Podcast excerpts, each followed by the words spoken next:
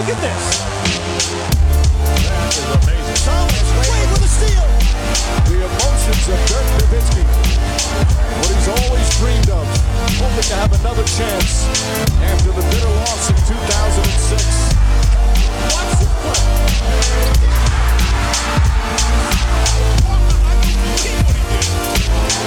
That is amazing. Hallo und willkommen zu Gutnext, dem deutschen Basketball-Podcast im Internet. Mein Name ist André Vogt und ich begrüße euch zu einer neuen Folge unseres kleinen, aber feinen Basketball. Heute mit dem Fragen-Podcast von vergangener Woche. Äh, mea culpa. Ich erkläre gleich, was da äh, vergangene Woche los war, oder auch diese Woche noch los war, denn auf die Rapid Reaction wartet ihr ja eigentlich auch noch. Ähm, aber vorneweg erstmal durch der Hinweis wieder und der Dank an den Sponsor von Gutnext, manscape.com. Mittlerweile habe ich es, glaube ich, schon oft genug gesagt. Ich sage es gerne nochmal, weil ich so überzeugt bin von dem Produkt. Wenn ihr jemand seid, der sagt, oh, ich rasiere mich gerne an verschiedensten Stellen und ich habe es auch gerne sicher, ne? also das ist nicht irgendwo reinschneider aus Versehen, vor allem wenn man vielleicht dann nicht unbedingt hingucken kann, wo man rasiert. Äh, ich habe es gern gründlich und habe generell einfach ein sehr, sehr geil designtes Produkt in der Hand dann kann ich äh, den Lawnmower 4.0 von Manscaped nur empfehlen, auch ähm, den Weed Wacker so für die Nase, für die Ohren etc. Kommt bei mir quasi täglich im Einsatz, oder zum Einsatz, äh, auch beim Bart, auch am Kopf. Äh, ich habe ja da nicht viele Haare, aber die, die da sind, die sollen halt weg. Und wenn ihr wirklich jemand seid, der sagt, ja, das ist mir wichtig, da habe ich Bock drauf, dann schaut doch mal, was manscaped.com euch so anbietet. Es gibt den Peak Hygiene Plan, ne? da gibt es so ganze Bundles noch mit einer Kulturtasche, mit Zeitungspapier zum Unterlegen, mit aller möglichen Tinkturen, mit T-Shirt, mit äh, Boxer. Also kein Boxer, der nach Hause kommt zu euch, sondern halt ne, zum Anziehen. Ähm, und wie gesagt, ich, ich kann es nur empfehlen ähm, mit dem Code NEXT20, N-E-X-X-T 2 und 0. Also NEXT20 kriegt ihr 20% Free Shipping.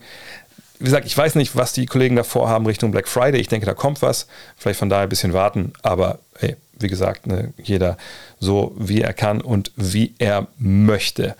Und ja, ich hätte nicht gekonnt in den letzten Tagen. Gemöchtet hätte ich schon, gemochtet. Ihr wisst, was ich meine. Äh, ich meine, die, die beiden Podcasts, die jetzt quasi äh, jetzt ausgefallen sind. Ähm, ich will es kurz erklären. Letzten Freitag hatte ich Geburtstag. Da war schwer mit Podcast. Ne? Kinder, also Kind, Frau hatten Bock, was zu machen. Dann war ich Samstag bei The Zone. Ja, es hat mit der Zug nicht wirklich geklappt. So die Stunde, die ich eigentlich eingeplant hatte für den Podcast in einem Hotel vor der Übertragung. Da hat mir die Deutsche Bahn zunichte gemacht mit einem nicht mehr erwischten Anschlusszug. Und ähm, Sonntag hat meine Mutter Geburtstag und dann auch mit dem Zug zurück. Und dann war Montag. Naja, und ähm, ich war eh schon hinten dran mit der Produktion von House of Game. House of Game, oh Gott, nein, Hall of Game.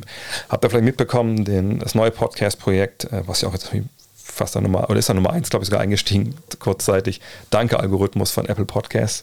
Ähm, das ist ein Produkt von äh, Len Werle, kennt ihr vielleicht von Open Court oder mit, von MB Weinkeller mit, Keller mit mir, von Ole Freax, Klaas Box und ähm, Korpiger Podcast. Und wir gehen halt hin und schauen uns alle 76 Spieler an, die ins Top 75 oder 75th Anniversary, Anniversary Team der NBA gewählt worden sind und ähm, widmen denen halt, ja, je nachdem, wie lang es halt ist, einen Podcast oder Podcasts, also mehrere Folgen gleich. Und angefangen haben wir mit, mit Alan Iverson und äh, wie es dann immer so ist, wenn man solche Sachen anfängt und zu dritt auch ähm, da ein bisschen mehr vorhat, als nur sich hinzusetzen, einfach zu erzählen und äh, danach haut man es einfach raus, dann müsste sich Sachen erstmal einspielen. Und bei uns war es jetzt so, wir haben mit Alan Iverson angefangen. Davon gab es zwei Teile, also den ersten habe ich schon produziert.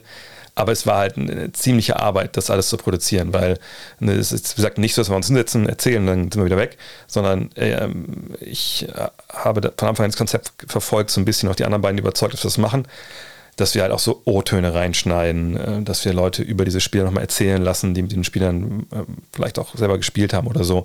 Da findet man ja mittlerweile sehr, sehr viele Sachen und dann kann die auch relativ leicht einbauen. Nur es ist halt trotzdem irgendwie eine tigische Frickelei, das dann alles auf, auch auszupegeln etc. pp. Und das habe ich wahrscheinlich ein bisschen unterschätzt, das gebe ich ganz ehrlich zu. Auf der anderen Seite habe ich auch, das ist ja auch oft so, wenn man so neue Sachen anfängt, ich glaube, allein viermal nochmal neu angefangen, ganz von vorne und die ganzen Spuren weggeschmissen, weil es sich nicht richtig angefühlt hat. Und dann am Ende kam aber Teil 1 jetzt raus, ist jetzt ja auch schon online und äh, gesagt, ich habe ja auch schon verlinkt. Ähm, das kam dann, glaube ich, am Freitag, ne? Habe ich, glaube ich, rausgehauen. Und ähm, das hat einfach unglaublich viel Zeit gefressen und ich wollte es irgendwie raushaben und aus den Füßen haben, weil bei solchen Projekten ist es ja dann auch so, wenn man dann das nochmal drei Tage liegen lässt, dann weiß man nicht mehr, wo war ich jetzt eigentlich genau und was wollte ich jetzt eigentlich mit dem O-Ton und, und wo sollte das jetzt eigentlich hin. Naja, also lange Rede, kurzer Sinn. Äh, da kam eine Menge zusammen, auch dann äh, Lichterfest im Kindergarten, äh, all, all diese guten Dinge. Sorry, mea culpa. Ich hoffe, ich kann morgen noch einen anderen Teil aufnehmen.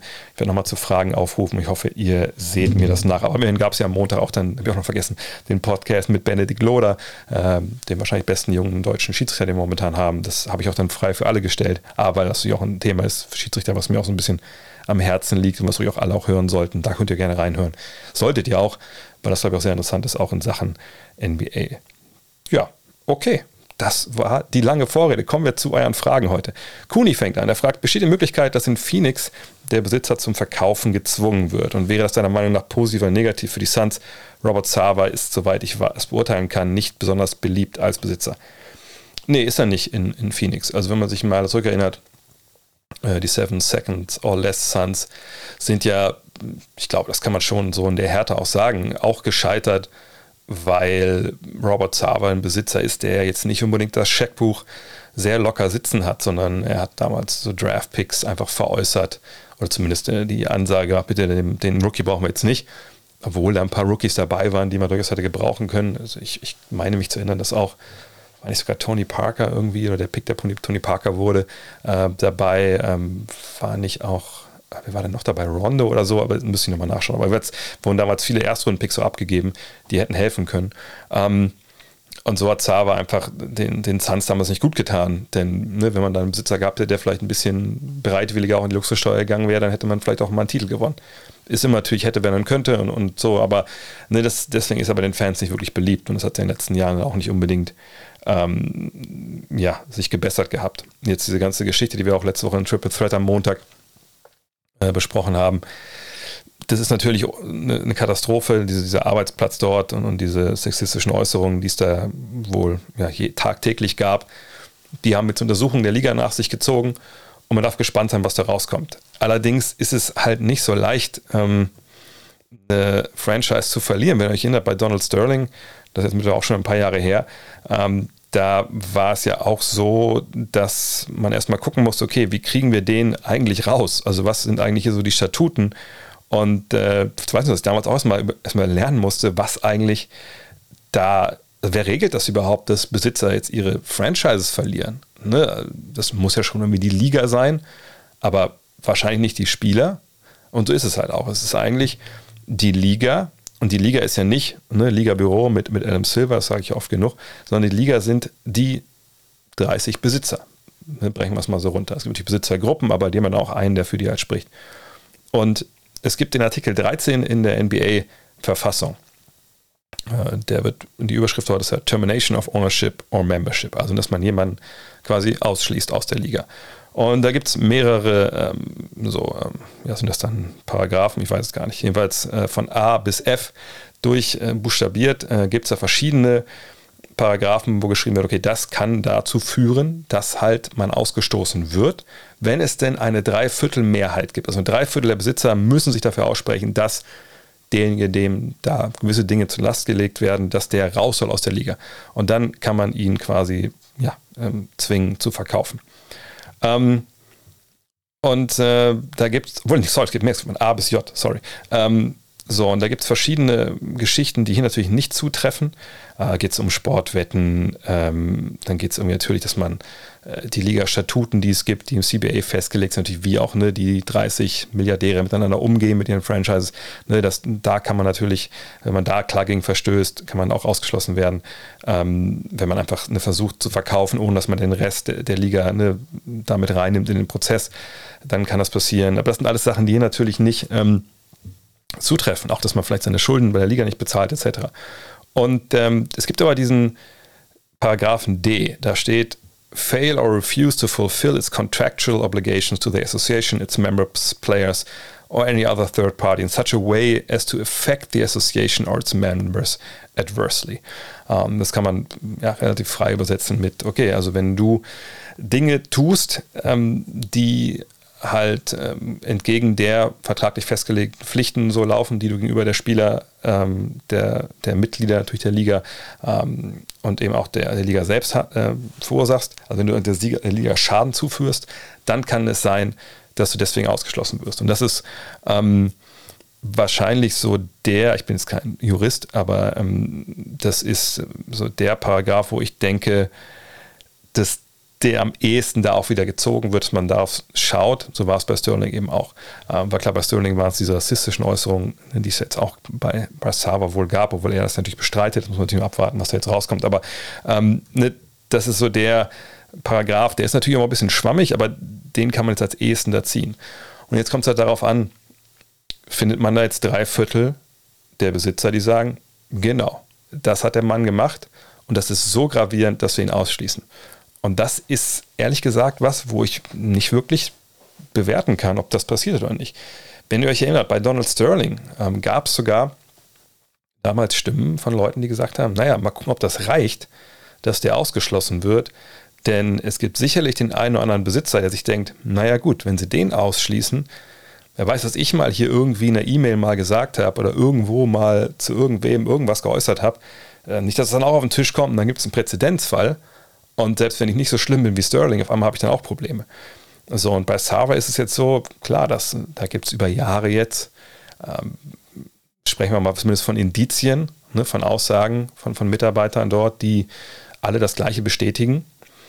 Und da scheint die Beweislast auch relativ klar zu sein. Nur reicht es dann im Endeffekt, dass die anderen 29 Besitzer, die ja quasi dann äh, ja, Richter und, äh, und Geschworene sind, dass die dann sagen, ja, okay, das reicht, der Mann muss gehen.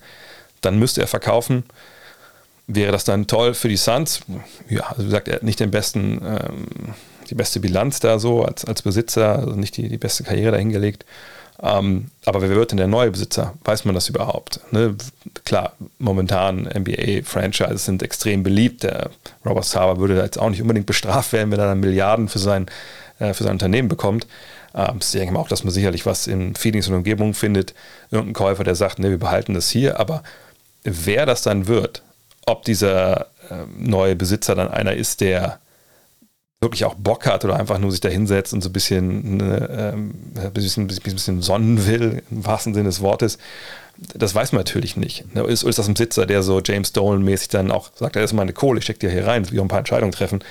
Das wissen wir alles vorher nicht. Von daher, ähm, Saber ist nicht beliebt, aber man weiß wirklich nicht, A, wird er rausgedrängt und B, wird es danach besser. Das muss man abwarten. Vincent fragt, die Warriors haben den besten Rekord momentan in der NBA und haben ein extrem tiefes Team. Wo denkst du, kann die Reise hingehen, wenn Clay, also Clay Thompson und äh, James Wiseman demnächst zurückkommen? Und wo siehst du eventuelle Schwächen im Rebound? Jetzt momentan Dritter, was ein bisschen verwundert. Naja, also klar, immer, muss man dazu sagen, so früh in der Saison noch, ne? Das ist immer noch früh und ähm, Statistiken muss man mal abwarten, aber sie stehen bei 11 und 1 und das ist natürlich eine Bilanz, die ist bemerkenswert äh, derzeit, da müssen wir nicht drüber reden, das ist wirklich sehr, sehr gut und wir kommen jetzt an einen Punkt, wo wir uns wirklich mal ein bisschen mehr mit, mit den Warriors beschäftigen müssen.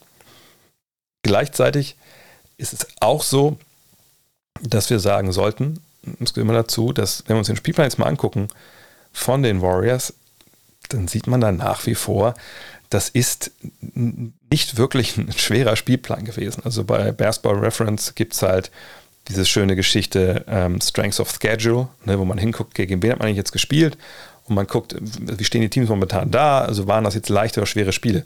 Und da sind die Warriors letzter. Also das, der Spielplan war der leichteste Gleichzeitig äh, gibt es aber dann SRS, Simple Rating System, wie gesagt, das ist jetzt nicht äh, Statistik, die, die alles aussagt, aber man kann zumindest gewisse Tendenzen ablesen. Und was SRS zusammenfasst, ist so, okay, gegen wen hast du eigentlich gespielt? Was ist eigentlich so die Erwartung, wie du gegen die spielst? Also nicht nur Sieg oder Niederlage, sondern ne, wie, viel, wie hoch ziehst du die ab oder wie hoch verlierst du? Und so kann man dann natürlich gucken, hey, haben die, denn jetzt stehen die nur da, wo die stehen, weil der Spielplan leicht war? Und wenn sie jetzt da oben stehen, weil der Spielplan leicht war, haben sie dann aber die Leute, die sie gespielt haben, dann auch entscheidend geschlagen und, und klar geschlagen?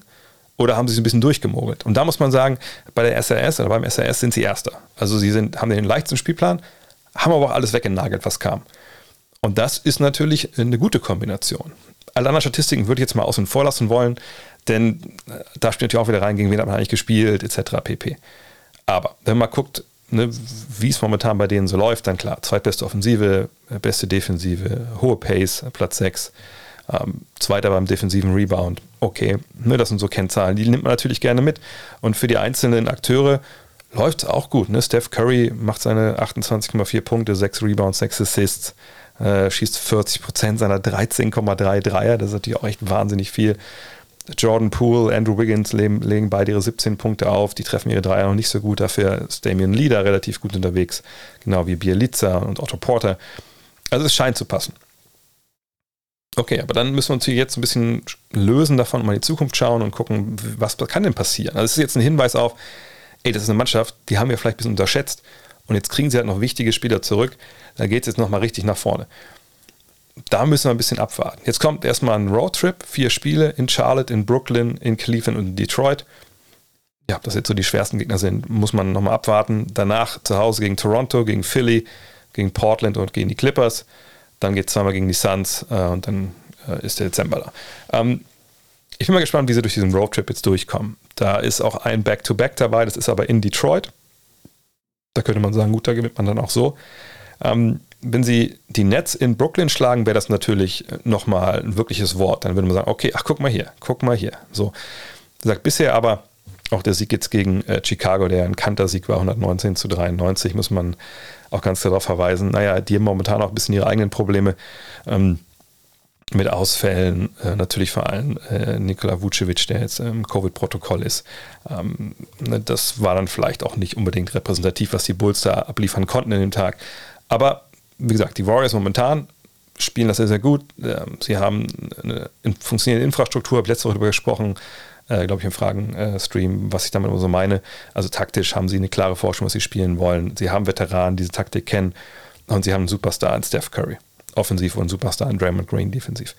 Wenn jetzt Thompson zurückkommt, und man kann ja davon ausgehen, werfen wird er nicht verlernt haben, ähm, athletisch, denke ich, werden sie ihn nicht zurückschicken, äh, wenn er nicht wirklich nah an dem ist, was man so braucht, um in der NBA einfach auch äh, ja, gut mitspielen zu können. Dann ist es natürlich erstmal ein Schuss in den Arm, ne? dann ja, sauber ist ein Schub, den man kriegt. Auf der anderen Seite kann ich mir nicht vorstellen, dass Clay Thompson direkt wie die Feuerwehr in die Saison rein startet. Der war ja im vergangenen Jahr manchmal auch dann, wenn es in die Saison so reinging, normal, äh, hat er nicht so gut getroffen zu Beginn. Ich, ich denke, die Geschwindigkeit wird ihm erstmal noch ein bisschen äh, zu schaffen machen. Von daher würde ich eher erwarten, dass wenn er zurückkommt, erstmal vielleicht ein bisschen weniger gut läuft, ähm, wenn ich ehrlich bin.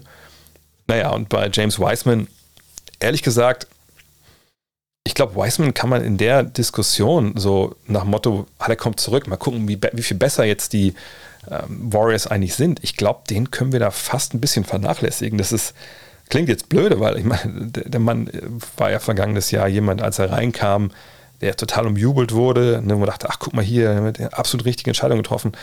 Und dann hat man gesehen, na gut, das, hm, so weit ist er jetzt nicht. Man war auch dann besser, als er sich verletzt hatte, muss man auch ganz klar sagen. Von daher, inwiefern er da jetzt reinpasst, muss man mal abwarten, denn er wird ja Center spielen, da gehe ich mal ganz stark von aus.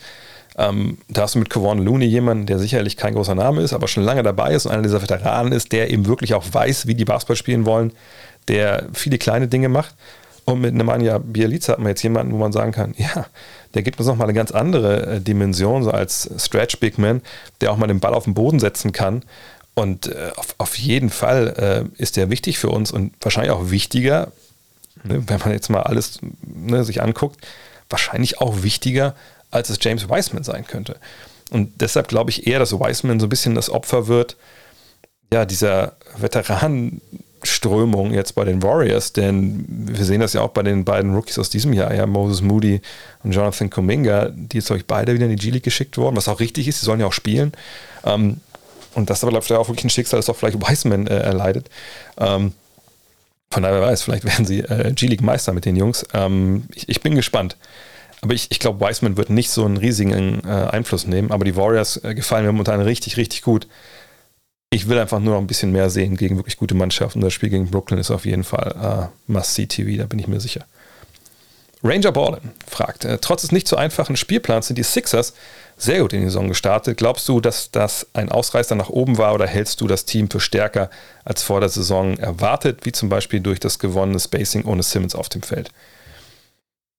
Auch die Sixers, ich meine, glaube ich, sie waren, glaube ich, äh, zum Zeitpunkt, als die Frage gestellt wurde, noch Erster im Osten. Mittlerweile sind sie ja Platz 5, was nichts aussagt. Eine 8 und 5, äh, Washington mit 8 und 3 ist Erster. Aber Philly ist wirklich gut in die Saison reingekommen. Ähm, die drei Niederlagen zuletzt gegen ähm, New York, gegen Milwaukee und das letzte, genau, Toronto. Ja, natürlich muss man die nicht unbedingt äh, alle verlieren, die Spiele, aber Joel Embiid ähm, war halt auch raus. Ich weiß nicht, war er für alle drei Spiele raus? Muss ich kurz mal nachschauen nebenbei hier.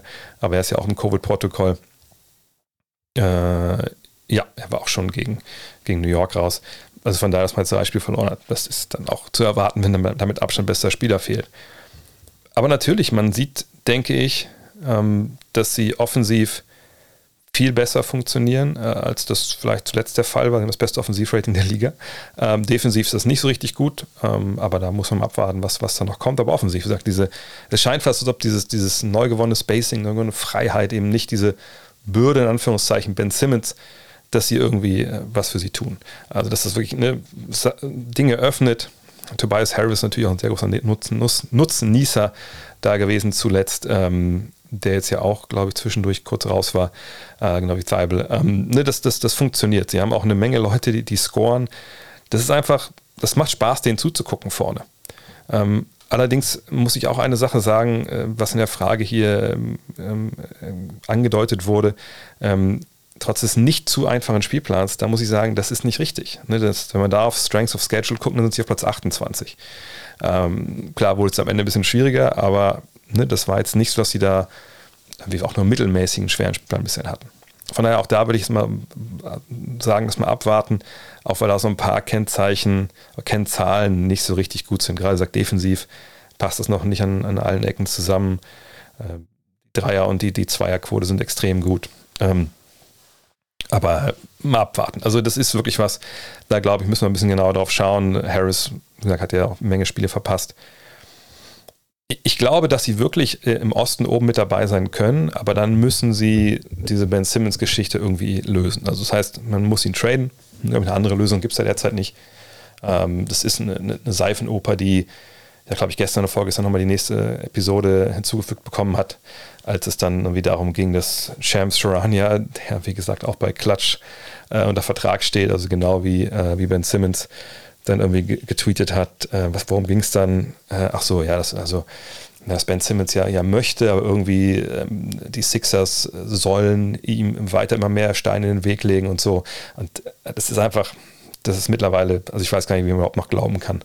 Äh, ich tue mir wirklich schwer bei Ben Simmons momentan da Empathie zu empfinden, obwohl ich natürlich weiß, dass das so, klar, psychische Probleme einfach super ernst sind, aber so wie sich das da gestaltet, das ist es ist echt schwer. Es ist echt schwer, ähm, da momentan Ben Simmons das zu glauben. Und ich finde es total blöd, das sowas zu sagen, weil natürlich viele Menschen sowas erleben, wenn sie psychische Probleme haben, dass jemand sagt, ach komm, du stellst dich doch nie, stell dich doch nie an oder sagst du doch nur. Ähm, aber in dem Fall auch wieder dieses Indiz, naja, er, er, lässt, er lässt sich nicht beraten, ne, er spricht nicht mit äh, Psychologen, die das Team irgendwie bereitstellt, nur mit äh, Psychologen von der Spielergewerkschaft. Dann sagt das Team, ja gut, aber dann, sorry, dann müssen wir dich halt dann müssen wir dir wieder Geld abnehmen, dann müssen wir dir eine Strafe aussprechen, weil du quasi also nicht für uns arbeiten, du machst ja nicht alles, um für uns arbeiten zu können. Ähm, und als er dann diese Strafe bekommt, dann redet er dann doch wieder mit, mit jemandem da, den, den das Team bereitstellt. Also ich finde, das ist, das, also es hat wirklich das Potenzial, einfach auch vielen Menschen äh, zu schaden, die einfach psychische Probleme haben. Und ich hoffe, dass es nicht so ist, aber es sieht an vielerlei Stellen so aus und das finde ich einfach so super schade und das, das muss einfach nicht sein. Ähm, und ich bin echt gespannt, wann sich das da jetzt löst. Aber wenn sie wirklich einen Trade hinbekommen, ne, wo vielleicht ein, zwei Spieler kommen, die gut reinpassen, am besten natürlich noch jemand, der irgendwie sich einen halbwegs einen eigenen Wurf kreieren kann, dann kann das für die Sixers echt gut werden. Sind sie dann Titelfavorit? Das würde ich nie unterschreiben wollen. Aber das ist ja jetzt ja kein Kader, der chancenlos ist, nur weil ähm, Ben Simmons fehlt. Im Gegenteil, wir sehen, dass er viele Dinge natürlich auch da entzerrt. Gleichzeitig muss man natürlich auch, glaube ich, sagen, dass ihm äh, die Defense von ihm natürlich fehlt. D2N5Z fragt, wie stehen die Chancen von Boston Bradley Beal zu bekommen? Ich glaube ehrlich gesagt nicht so hoch. Also zum einen gibt es momentan natürlich, ich habe gerade erwähnt, Washington ist Erster im, Osten. Kein Grund zu sagen, oh, jetzt müssen wir aber ganz schnell mal Bradley Beal traden. Auf der anderen Seite mh, hm, ist es auch so, dass ich denke, dass Bradley Beal ähnlich wie auch ähm, Damian Lillard da jetzt nicht um das große Interesse hat, irgendwie sich damit zu beschäftigen, dass er jetzt getradet wird oder nicht. Klar, also beide haben momentan ne, Teams, wo man denkt, so, Meister werden sicherlich nicht, auch wenn Washington momentan Erster ist. Aber das sind Mannschaften, ähm, ne, die mehr oder minder gut funktionieren gerade. Ne, das sind beides die gesagt haben, nee, wir wollen eigentlich hier bleiben. Und, und wann dann da die Stimmung so kippt, dass man dann doch weg will, das, das weiß ja keiner. Was wir wissen bei Bradley Beal ist, dass er nächstes Jahr eine Spieleroption hat. Und ähm, natürlich kann er die ziehen auf ein weiteres Jahr. Man kann natürlich auch verlängern, ne? man kann aussteigen.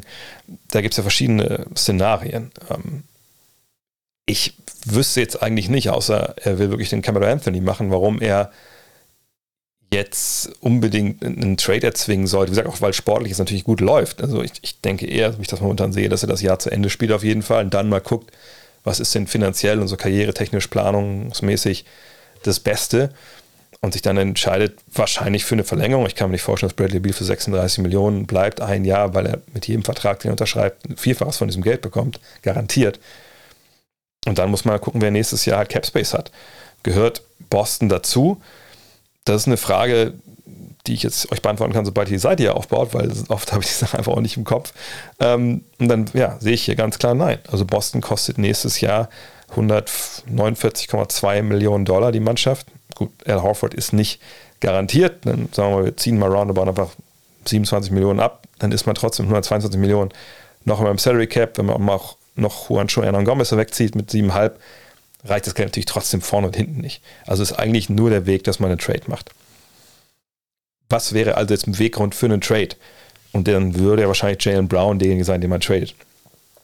Der Beweggrund für Washington darüber nachzudenken wäre natürlich nur, wenn Tommy Shepard, der äh, GM da in Washington, gegen Ende des Jahres vielleicht dann mal äh, mit Bradley Beal irgendwie in einer ruhigen Minute in einer Hotelbar mal sich unterhält und sagt, ja Mensch, also für nächstes Jahr hast du schon mal überlegt, das sind so ein bisschen unsere Pläne mit unserem Cap Space, den wir haben oder nicht, ich weiß gar nicht, wie die jetzt dastehen. Ähm, und der dann sagt, pass auf, Tommy, das war eine tolle Zeit und wir haben echt, wir haben eine gute Zeit auch dieses Jahr und das läuft ja. Aber ganz ehrlich, also ich möchte noch mal einen Strand irgendwie, keine Ahnung, in meiner Karriere, was weiß ich. Irgendwie, wenn er irgendwie andeuten würde, ich gehe im Sommer. Das ist das Einzige, wo ich glaube, dass Washington dann wirklich sagen wird, okay, wir traden den. Die Frage ist halt, gibt es diese, diese Andeutung? Wird es die geben? Und ich glaube ehrlich gesagt nicht. Also ich glaube auch nicht, dass Bradley Beal sagt, ja, ich verlängere auf jeden Fall im Sommer, sondern er wird sagen, Mensch, Tommy, hey, das sind Themen, die können wir alle im Sommer besprechen. Ne? Je nachdem, wie lange die Saison jetzt läuft, lass uns darauf konzentrieren. Ich will auch gar nicht darüber sprechen. Ne, ich will mich fokussieren. Wir haben eine geile Mannschaft gerade. Es passt gut zusammen. Ne, die neuen Leute passen. Wir sind gesund. Äh, wir kriegen aber noch Thomas Bryant zurück. Ey, lass uns doch einfach gucken im Sommer. Aber ich fühle mich wohl gerade. So, also warum sollte dann Tommy Shepard sagen, nee, also nee, da muss ich jetzt proaktiv sein und ich trade den, den besten Spieler, den wir in den letzten Jahren hier hatten. Von daher, nee, ich glaube, die Chancen für Boston sind wirklich sehr, sehr gering, Bradley Beals zu bekommen, wie sich es momentan darstellt. Auch weil ich nicht unbedingt sicher bin, dass Jalen Brown der bessere Basketballer von den beiden ist. Ähm, der hat auch nur ein Jahr länger Vertrag. Ähm, von daher, ja, also klar ist er der jüngere Spieler. Und äh, in der Labor-Situation würde man sagen, ja gut, dann macht es natürlich mehr Sinn, den zu haben. Aber dann kommen natürlich Sachen wie Loyalität etc. ins Spiel und ähm, nee, ich glaube, die Chancen sind nicht gut. Dirk Herzog fragt, Trey Young findet die reguläre Saison langweilig. Ist es ein gutes oder ein schlechtes Zeichen? Das ist ja so ein Phänomen, das glaube ich, nicht nur junge, sondern auch alte Spieler manchmal betrifft. Dass wenn man in den Playoffs gespielt hat, auch gerade so vielleicht so, obwohl ich weiß gar nicht, ist es nur die ersten Male?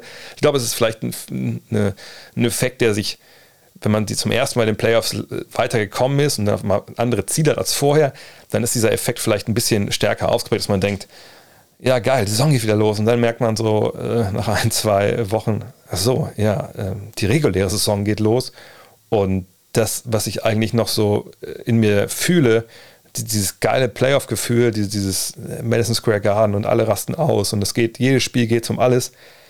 Das kommt ja erstmal nicht. Das kommt ja erst in ein paar Monaten. So, und dann kann ich total nachvollziehen, wenn man als Spieler, gerade wenn man zum ersten Mal die Situation hat, dass man weiß, wie das auf der anderen Seite des, des Vorhangs so aussieht. Ne? Reguläre Saison ist hier und dahinter, ach, das sind die Playoffs, so läuft das, ach, so geil ist das wenn man die nächste Runde einzieht und nochmal die nächste Runde. Dass man dann sagt, Alter, reguläre Saison, das ist schon ein ziemlicher Grind.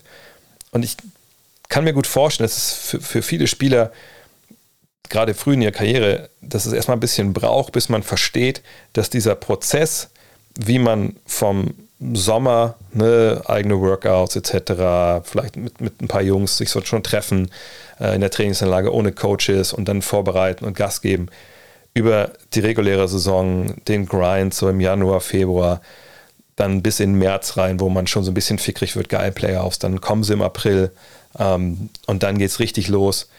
Dass, dass man irgendwann dann erst nach ein paar Jahren versteht, dass dieser Prozess, der über Monate abläuft, dass der einfach super wichtig ist und dass dieser Prozess eben auch Teil des Ergebnisses ist, also der ganz große Teil, dass du nicht einfach aus einem Raumschiff abgeworfen werden kannst im Mitte April und gesagt, so, jetzt spielst du aber Playoffs, sondern diese Monate davor, so langweilig die vielleicht sind, so repetitiv die manchmal sind, so, so schwer es manchmal ist, glaube ich, trotz der ganzen Millionen, die da, die da kommen aufs Konto, jede Woche zu checken, okay, jetzt Dienstagabend in Detroit, trotzdem Vollgas, das, das gehört alles dazu. Und am Ende kommt halt das raus. Ne, bräuchte man äh, 82 Spiele, Sicherheit nicht.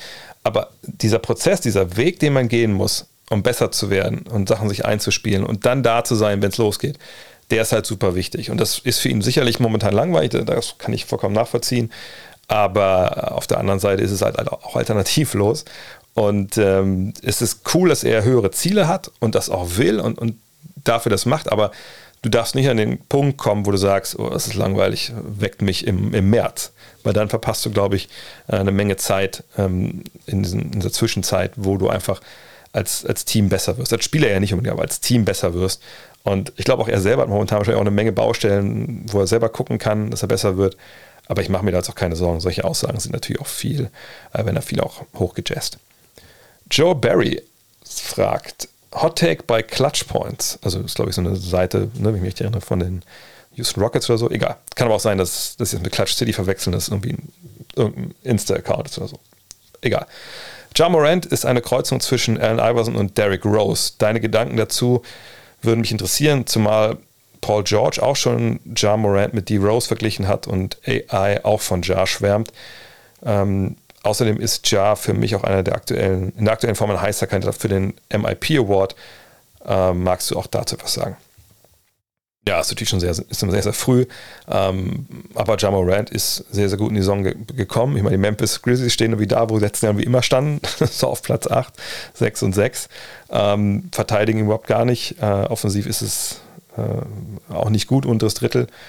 Aber ähm, es ist natürlich so, dass Ja Morant ähm, wirklich Vollgas gibt. Und wenn wir vorhin von Strengths of Schedule gesprochen haben, das schwerste Programm bisher hatten die äh, Memphis Grizzlies, auch wenn sie diesem SAS, dem Simple Rating System, da nicht so gut aussehen. Aber Ja Morant, ich lese die Zahlen mal vor, 26,5 Punkte, 6,3 Assists, 7,2, äh, 6,3 Rebounds, 7,2 Assists, 1,8 Steals, auch 4,1 äh, Ballverluste, okay aus dem Zweierbereich 53,4 Prozent und von der Dreierlinie 33,3. Und bei Dreierlinie, da werden einige jetzt stutzen und sagen, Moment, das, aber er hat auch Dreier getroffen. Ja, hatten wir vor ein paar Wochen auch in der Triple Threat Folge mal thematisiert, ähm, dass man natürlich auch früh mal gucken muss auf die Splits, also wie ist es eigentlich von Monat zu Monat aus. Und dann sehen wir, dass ähm, ähm, das sind beides sechs Spiele, von daher ist ganz guter Vergleich fast, auch wenn es natürlich wenig Spiele sind. Also im Oktober die sechs Spiele, Ja Morant bei 38,9 Prozent von der Dreierlinie und 84,2 von der Freiwurflinie im November in sechs Spielen, 23,8 Prozent von der Dreierlinie, 69,2 von der Freiwurflinie. Also man sieht, da hat sich wurftechnisch äh, eher negativ entwickelt. Aber das passt ja mit 33,3 Prozent eigentlich eher in das, was wir von ihm jetzt auch in den ersten beiden Jahren gesehen haben. Von daher, also diese Idee, ah, der ist jetzt ein super Dreierschütze und jetzt kann ihn gar keiner mehr stoppen. Ja, das, äh, das relativiert sich gerade so ein bisschen. Aber warten wir ab. Vielleicht ist auch nur ein schlechter Monat, vielleicht geht es nächsten Monat wieder aufwärts. Fakt ist, er, er macht das super momentan. Diese Entwicklung, die man äh, erwartet hat, die auch im zweiten Jahr schon, die kommt halt jetzt wohl mit so ein bisschen Verspätung. Auf 36 Minuten gerechnet sind äh, die Zahlen auch besser geworden, vor allem die Scoring-Zahlen, ähm, die Rebound-Zahlen. Bei den Assists ist es eher bis zurückgegangen. Offensivrating ist ungefähr auf dem gleichen Niveau, ist ein bisschen besser geworden. Aber man sieht, glaube ich, einfach auch vom Augentest, wie er spielt. Das ist, das ist auch eine andere Effizienz, finde ich. Ich habe noch nicht so viele Spiele gesehen, aber ich kann mich erinnern, dass ich vergangenes Jahr mal dachte, ja, das, er spielt noch sehr jung in vielerlei Hinsicht und das finde ich jetzt sieht man weniger häufig. Also er wirkt schon mehr wie so ein Veteran oft. Und ähm, klar, wenn du jetzt siehst, er macht dieses Jahr sieben Punkte mehr als vergangenes Jahr auf dem hohen Niveau. Dann kann man natürlich ihm Stimmen geben für Most Improved. Die Frage ist ein bisschen diese Vergleiche mit, mit, mit Allen Iverson und mit, ähm, mit Derrick Rose. Ich weiß nicht, inwiefern. Ja, ich meine, klar, sie passen irgendwie schon. Das sind athletische Guards, alle drei. Klar ist Iverson kleiner. Hall of Game haben wir gerade viel über ihn gesprochen. Und ähm, natürlich ähm, verstehe ich, wo das alles herkommt. Ne? Westbrook war ja so derjenige, dem sie ihm früh verglichen haben. Das habe ich auch nicht so ganz gemocht, weil ich dachte, Morant ist jetzt schon äh, klar mehr, mehr Pass First und mehr Point Guard, als es Westbrook als früher Spieler war. Ähm, nee, ich, ich, ich weiß nicht. Also ich, ich irgendwo verstehe ich die Ver Vergleiche, aber irgendwie sehe ich sie auch nicht. Also bei Iverson ist halt ein ganz eigener Spielertyp gewesen. Ich glaube, wir haben nicht viele Spieler überhaupt gesehen in der Geschichte, die so gescored haben und so spielen wie Iverson. Da würde ich Morant jetzt rausnehmen wollen, auch weil er einfach 10 cm größer ist. Derrick Rose, ja, ne, auch bei den Drives, diese, diese komplette, äh, dieses Wilde manchmal auch da reinzugehen, das Unwiderstehliche, das kann ich schon sehen. Körperbau, finde ich, passt es jetzt nicht so. Aber ja, das, das, Derrick Rose gebe ich, aber hm, selbst da würde ich sagen, aber, aber auch nicht 100 Prozent. Aber ich bin eh kein Fan davon, äh, Spieler so in, in Schubladen zu packen oder direkt, sagt man, dann Spieler 100 Prozent zu vergleichen. Aber ähm, wenn wir uns darauf einigen können, MIP ist ein Kandidat bis jetzt, ja, das muss man ganz klar sagen, sicherlich momentan auch einer der Favoriten. Mika gibt es schon, fragt, ich habe jetzt schon eine Menge oder einige Male gelesen, dass Zion Williamson mit Greg Oden verglichen wird. Kannst du dir oder kannst du einmal erklären, wie die Erwartungen an Oden waren und wie seine Karriere dann verlief und wie angebracht sind die Vergleiche zu sein? Machst du dir Sorgen? Ja, also Greg Oden, da werden sich wirklich die Älteren nur erinnern, wahrscheinlich, äh, weil er seit Ewigkeiten auch schon weg ist aus der NBA, kam in der gleichen Draft wie Kevin Durant. Und damals ging es darum, okay, also wer ist eigentlich Erster, wer ist Zweiter, ähm, 2007. Und man, der Konsensus war sehr gut, eigentlich kannst du dich für einen von beiden blind entscheiden. Das äh, passt, dann hast du entweder hast du einen der besten Scorer, äh, die es im College jemals gab, ne, mit Kevin Durant, oder du hast einen wirklich absoluten Ringbeschützer und ähm, einen Center, der die nächsten 10, 12 Jahre dir deine Zone verankert dann musst du dir um nichts Sorgen machen. Problem war bei Greg Oden, man musste sich halt schon Sorgen machen um seine Gesundheit. Er war am, am College schon in dieser einen Saison äh, verletzt, glaube ich, damals am, am Daumen oder so.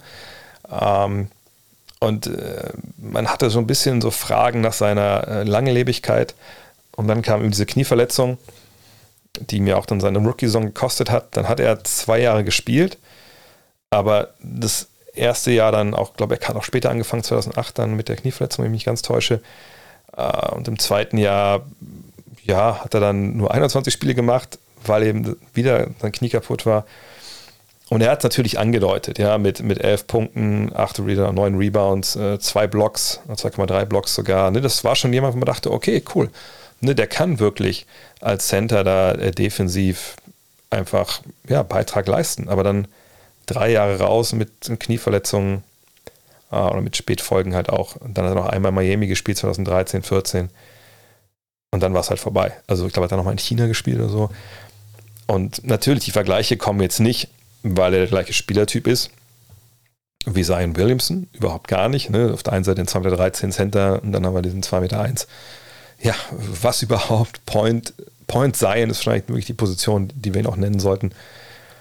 Das hat natürlich eigentlich mit einem anderen nichts zu tun. Das Einzige, was man halt, wo man Parallelen ziehen kann, dass beide äh, eben der erste Pick Draft waren und dass beide schwerere Athleten waren, obwohl es auch nicht so war, dass man bei Oden gesagt hat, ey, der ist jetzt zu fett oder so, der sollte auf gar keinen Fall irgendwie Basketball spielen. Nee, der hatte einfach leider Gottes körperlich dann ne, da Sollbruchstellen im wahrsten Sinne des Wortes, dass er einfach, ja, da früh oder einfach mehr oder weniger auch einfach gar nicht wirklich äh, seine Karriere in Gang gebracht hat.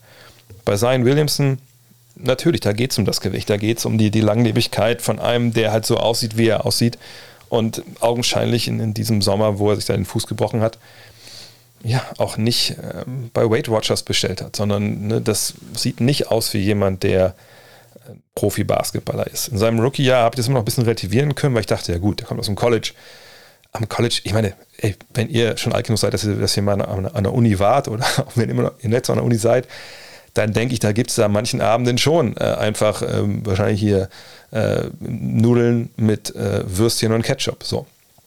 Das ist äh, beim US-College nicht großartig anders. So, und man lebt sicherlich auch nicht sein gesündestes Leben.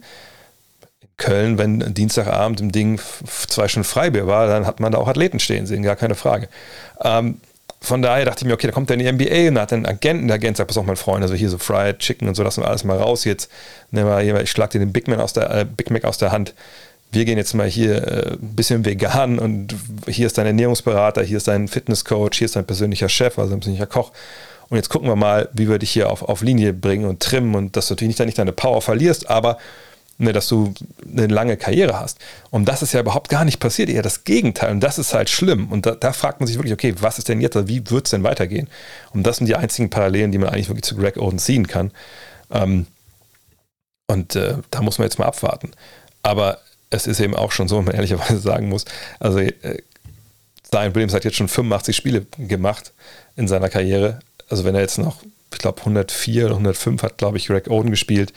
Ähm, wenn er jetzt dann die Saison irgendwann einsteigen kann, dann hat er wahrscheinlich schon mehr Spiele als, als Greg Oden, was ja auch kein großes, ein großes Ding ist, aber es ist auch nicht so, dass er so eine katastrophale Karriere hat wie Oden, das ist jetzt irgendwie vorgezeichnet ist, das sicherlich nicht. Aber dass ein Nummer 1 Pick an seinen körperlichen Limits scheitert, da ist Nummer Oden und dann, ja, dann ist der Weg nach, zu sein bisher nicht fern. Aber vielleicht ist es auch so, dass wir in zwei, drei Jahren davon überhaupt gar nicht mehr sprechen. Das wäre zumindest meine Hoffnung. Sebastian Löb fragt, besteht eine realistische Chance, für Bam Adebayo Defensive Player of the Year zu werden, wenn er seine Leistung hält. Miami ist natürlich grandios gestartet. Jetzt gab es zuletzt ne, in vier Spielen drei Niederlagen, nee, in fünf Spielen äh, vier Niederlagen so rum. Ähm, das kann passieren. Äh, ich glaube doch keiner erwartet, dass sie durchmarschieren. Haben auch in LA dann Back-to-Back -back verloren. Aber das sind alles Sachen, das im Großen und Ganzen ist es eigentlich, kann man das vernachlässigen. Und außerdem war ja Jimmy Butler stellenweise nicht dabei. Ähm, von daher passt das. Aber Ben, ben Adebayo ist natürlich jemand, der momentan wirklich auch echt gut spielt, auch offensiv. Ähm, ne, 20 Punkte, 11,5 11 Rebounds, äh, 2,3 Assists, 1,5 Steals, 0,5 Blocks, um mal hier bei den, ähm, ja, bei den Zahlen zu bleiben, die nochmal vielleicht so ein bisschen defensiv damit reinspielen. Ähm, wenn man so schaut auf, auf die Advanced Stats, die so nach so kurzer Zeit dann auch oft relativ unaussagekräftig sind, ne, da kann man auch jetzt nicht unbedingt erkennen, dass äh, es da groß vorangeht. Ähm, aber man sieht das ja, wenn man die, die Heat spielen, ich, ich habe zwei Spiele, glaube ich, komplett gesehen, dass er, na klar, er ist ein einflussreicher Verteidiger nach wie vor. Er ist jemand, der sehr variabel ist ähm, in seiner Defensive. Er ist aber auch eben kein Shotblocker, habe ich ja gerade schon gesagt. Ne? 0,5 Blocks, das ist auch die Hälfte nur vom vergangenen Jahr. Ähm, kann sein, dass jetzt alles wieder relativiert, äh, muss man mal abwarten. Aber ähm, ich denke, dass auch wenn er die Konversation so früh jetzt gehört und so früh eigentlich verbietet es sich das, ähm, das überhaupt zu diskutieren. Ich habe die Frage nur reingenommen, weil ich auf diese eine Sache hinweisen wollte. Aber wenn man jetzt äh, guckt, okay, ne, wie wird denn eigentlich so ein Defensive Player of the Year Award vergeben? Dann ja, sind es halt Journalisten, die da abstimmen im Endeffekt. Und ähm, wenn man da sitzt und stimmt ab, und ich kenne das Gefühl, dann ist es halt schwierig, wenn man defensive Kategorien ne, sich anschaut, auch so All-Defensive-Team. So, was sind denn da jetzt die Kategorien? Klar, das ist bei allen äh, Awards, dass man sich mal überlegen muss, okay, was, was gewichte ich eigentlich wie? Aber es ist halt eine Sache, wenn ich sage, ich habe hab hier Punkte, Assists, ich habe Wurfquote etc. Und das nehme ich mir alles zusammen. Das äh, liegt den meisten ja auch nah, weil man auch weiß, ne, was, wie ich da bestimmte Kennzahlen direkt in Relation setzen kann.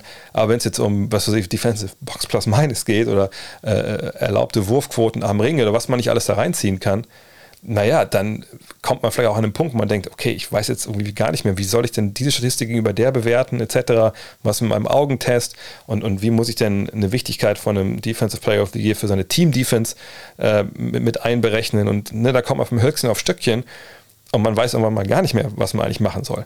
So, ähm, Fakt ist, die Heat bisher stellen eine Top 10 Verteidigung. Ich finde das immer so ein bisschen so eine Grundsatzvoraussetzung, wenn ich auf den Defensive Player of the Year schaue überhaupt, das, der muss schon wahrscheinlich der beste Mann von so einer Top 10 Verteidigung sein. Äh, das würde ich bei ihm auch sagen, dass er das durchaus ist. Äh, bei den Heat. Nur, naja, er blockt halt zu wenig Würfe. Und ich glaube, viele Wahlberechtigte werden sagen, na gut, also wenn ich schon Center habe, dann möchte ich aber auch, dass da 1,5 Blocks so stehen, weil sonst äh, gehe ich halt immer mit Rudy Gobert oder ich gehe mit Miles Turner etc.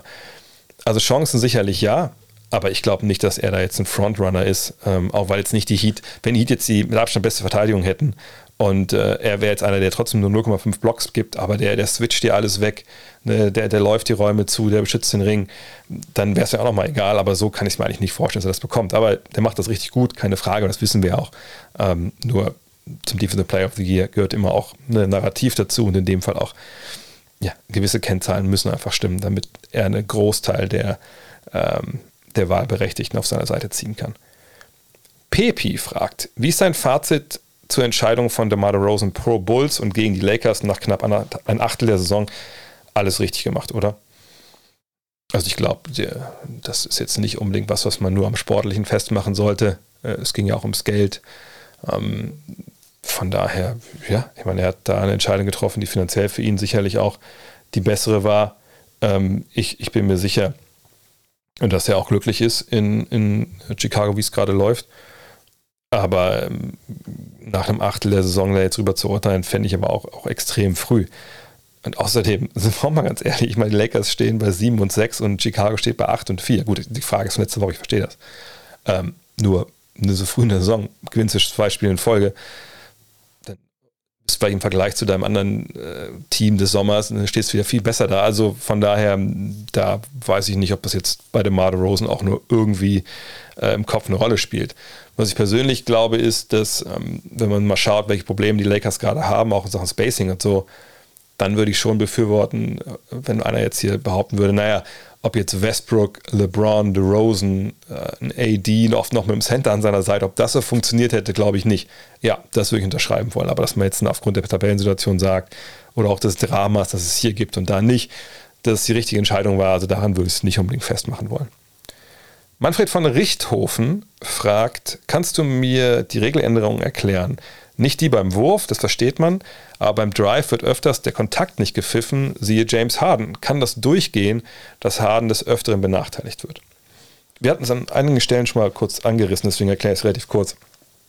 Also, es ist, glaube ich, momentan natürlich so, dass James Harden ähm, Kontakte stellenweise jetzt nicht gepfiffen bekommt, wo man eigentlich sagen müsste, ja gut, also wenn es nicht James Harden wäre, dann wäre vielleicht der ein oder andere Pfiff dann doch passiert, also ne, der dann halt Freiwurf oder zumindest einen Foul nach sich zieht. Das glaube ich. Aber man muss auch sagen, dass das ja zu erklären ist und auch erstmal, sage ich mal, richtig ist, dass das so läuft. Nicht, weil ich denke, dass das jetzt so laufen muss, aber was ist denn genau passiert? Also wir haben eine Regelauslegung, wir haben keine neue Regel, wir haben eine Regelauslegung, Regelinterpretation, die neu gefasst wurde. Die bedeutet, okay, also wenn ich jetzt, ein Angreifer geht zum Korb ein Angreifer stellt Kontakt her mit einem Verteidiger ähm, und jetzt gucken wir einfach nicht nur darauf, okay, gab es da Kontakt und hatte der Verteidiger eine legale Verteidigungsposition, sondern wir gucken, okay, wer initiiert den Kontakt? Ist das ein, eine Basketballbewegung? Also es ist eine Bewegung im Basketball, die man nachvollziehen kann, wo man voraussehen kann als Verteidiger auch, der geht da hin ist es so, dass es eine natürliche Bewegung ist. Und es kommt zum Kontakt, und der Verteidiger steht so ein bisschen dazwischen, also steht nicht klar in der Verteidigungsposition und hat die Arme hoch, keine Ahnung. Dann ist es nach wie vor Foul des Verteidigers. Versus, naja, das ist eine Bewegung, die jetzt nicht basketballspezifisch ist, ne, wo es nur darum geht, einen Kontakt herzustellen. Was macht man jetzt da? So, und da sagt man jetzt, na gut, also das ist ein Kontakt, den der offensive Spieler herstellt, um sich einen gewissen Vorteil zu verschaffen. Ne? In dem Fall, also wie früher, was war, einfach Freife zu kriegen. So, und dann sagt man, naja, jetzt tut der Offensivspieler im Defensivspiel ja nicht weh, indem er ihn einfach aus dem Weg räumt, ne, mit einer unnatürlichen Bewegung, dann wäre es Offensivfoul, sondern er stellt einen Kontakt her und will irgendwie seinen Move zu Ende machen, aber er behindert den Verteidiger nicht beim Verteidigen. Ähm, er bringt sich eher vielleicht sogar selber so ein bisschen aus dem Gleichgewicht, äh, weil er den Kontakt herstellt. Okay, wenn der Verteidiger nicht irgendwie noch eine draufhaut oder diesen Kontakt verstärkt, dann lassen wir es einfach laufen. Das ist für meine, wie ich es verstehe, äh, für meine Begriffe die Interpretation dieser Regeländerung. So. Und ganz ehrlich, das finde ich vollkommen richtig. Das hätte ich mir als Spieler auch immer gewünscht, dass äh, Referees das genau so auch sehen, verstehen, interpretieren und so auch ahnden. Gibt es jetzt natürlich, weil man, wenn man so eine neue Regelinterpretierung Interpretation, oh Gott, äh, im Kopf hat, tendiert man dazu, vielleicht den einen oder anderen Pfiff dann äh, weniger zu nehmen, weil man denkt, hm, das war jetzt aber doch ein bisschen unnatürlich, oder? Naja, lass ich mal lieber laufen, ne, ist die neue Interpretation, weil das so im Kopf hat. Klar, das wird passieren. Also man überkorrigiert, glaube ich, zwangsläufig bei solchen Geschichten.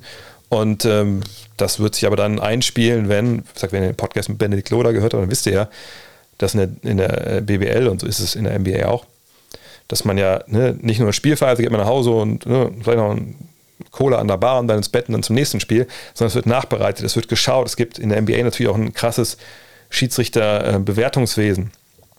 So, und ne, da wird ja geguckt, okay, was hat der äh, Kollege eigentlich gemacht äh, da am Wochenende? Waren denn die Pfiffe alle richtig? Und dann gibt es halt Memos und dann wird gesagt, pass mal auf, du musst mal gucken, dass das und das, das musst du anders pfeifen oder das ist, die Regelauslegung ist anders. So, und deswegen, selbst dieses Überkorrigieren, jetzt wird natürlich irgendwann dann auch wieder korrigiert.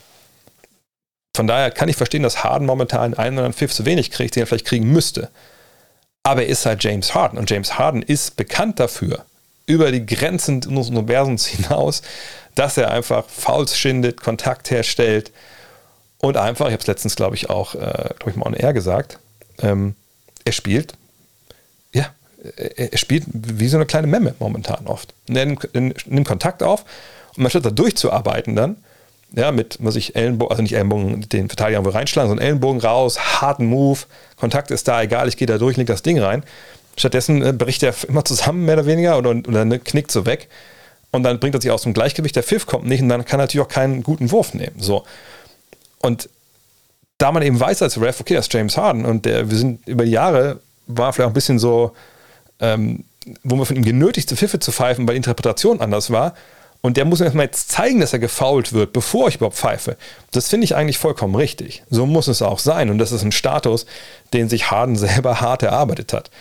Trey Young sicherlich auch irgendwo. Oder auch ein Dame Lillard. Obwohl bei Lillard das natürlich eher nur bei dem Dreier so der Fall ist. Und von daher, das kann durchgehen, dass momentan öfter so ist, dass er den Pfiff nicht bekommt. Er muss sich umstellen. Genauso müssen die Refs natürlich auch, wenn sie überkorrigieren, dann von ihrem Korrektiv äh, dann runtergeholt werden auf das Maß, wo wir eigentlich hinwollen. Aber das ist bei diesen neuen Interpretationen eigentlich immer so, dass man da erstmal feinjustieren muss. Und ich sehe Harden da ehrlich gesagt nicht als Opfer, sondern ich sehe Harden da als einen Spieler, genau wie die Ref, der sich anpassen muss. Und ich denke auch, dass wenn er das jetzt mal dann realisiert, dass wir relativ schnell auch wieder einen James Harden sehen werden, der auf, auf die Zahlen kommt, die wir von ihm gewohnt sind. Und dass sicherlich auch dann ein besserer Basketballer ist, weil er eben Kontakt aufnimmt, durcharbeitet, Lösungen findet, die er vielleicht jetzt momentan noch gar nicht sucht. Daniel Gimpel fragt, wie viel hat die Entwicklung eines Rookies damit zu tun, welche Franchise ihn draftet? Oder ist das Talent und so weiter mit Abstand das Wichtigste? Ja, na klar. Also ich, es ist, wenn du, ähm, sag ich mal, das Talent für Anfang zweite Runde in der NBA also ist egal, ob, wo du dann gedraftet wirst, du wirst nicht zu einem All-Star. Da bin ich mir relativ sicher. Klar gibt es Beispiele von Spielern, die durchs Raster gefallen sind, Tony Parker, Manu Ginobili etc. Aber selbst Tony Parker oder Manu Ginobili, naja, also egal wer die gedraftet, und die wurden sich beide von den Spurs gedraftet, wahrscheinlich mit die beste Franchise äh, in Sachen Spielerentwicklung der letzten, letzten Jahrzehnte. Aber äh, egal wer die gedraftet, die wären nicht MVP geworden. So, ne? Also das ist schon vollkommen klar. Ähm, es ist ja auch ein relativer Konsensus. Ähm, wer gut ist oder, oder nicht gut ist jedes Jahr, auch wenn natürlich manchmal auch Überraschungen gibt. Ante de Compo war natürlich jemand, den hatte man nur in der zweiten Liga irgendwie auch irgendwelchen Tapes gesehen. In, der, äh, in Griechenland, äh, man wusste nicht, was, was wird aus dem. Das war ein großer Gamble, den die Bucks da ge, gewagt haben. Andere waren dazu nicht bereit. Dirk Nowitzki ganz ähnlich. Solche Fälle gibt es natürlich, die kommen natürlich dann meistens aus dem Ausland. Uh, Dame Lillard war jemand, den man höchst kritisch gesehen hat, weil er auf einem kleinen College war. Ähm, aber das ist schon in den Spielern in der Regel drin. Ich denke, der, der, der meiste Wert für Entwicklungen von Spielern auf einem, auf einem höheres Niveau liegt eigentlich so Mitte, Ende erste Runde. Meine Kawhi Leonard ist so ein Extrembeispiel, dass der sich so entwickelt hat. Das war, glaube ich, nicht abzusehen. Der kam ja aus dem College mehr oder weniger als Rebounder und dann da jetzt dann zu so einem kompletten Spieler zu werden, ein paar Spiele müssen wir ein bisschen in Frage stellen, aber ne, kompletten Spieler, überragenden Spieler auf, auf vielerlei Ebenen, das ist natürlich krass. Und das wär, hätte sich so entwickelt, wenn er nicht in San Antonio gelandet wäre. Das würde ich arg bezweifeln wollen. Aber das sind schon die Ausnahmen. Ähm, das allererste wirklich das Talent. Talent, Talent, Talent, Talent. Und umgekehrt Anthony Bennett, der an 1 gedraftet wurde damals von Cleveland, der hätte nirgendwo funktioniert. Da bin ich mir relativ sicher. Ähm, also von daher, es geht immer in allererster Linie ums Talent und, und nicht um irgendwie so, wie man, also es geht nicht darum, wie man mit dem Spieler trainiert später. Das ist dann wirklich auch sekundär. Simon fragt, was meinst du, wie viele Saisons wird der Rebuild der Houston Rockets noch dauern, bis sie wieder um die Playoffs mitspielen?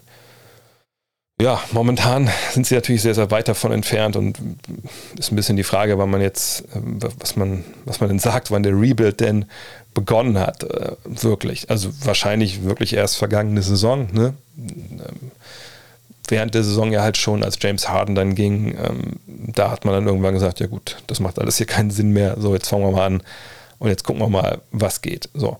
Und jetzt ist man wirklich im ersten vollen Jahr des Rebuilds drin hat immer noch ein paar Altlasten, das klingt immer so negativ, aber ne, immer ein paar alte Verträge in den Büchern, die man sicherlich noch irgendwie mm, weiter veräußern will. Klar, allem voran John Wall, der nächstes Jahr noch 47 Millionen Dollar verdienen kann, wenn er seine Spieloption zieht.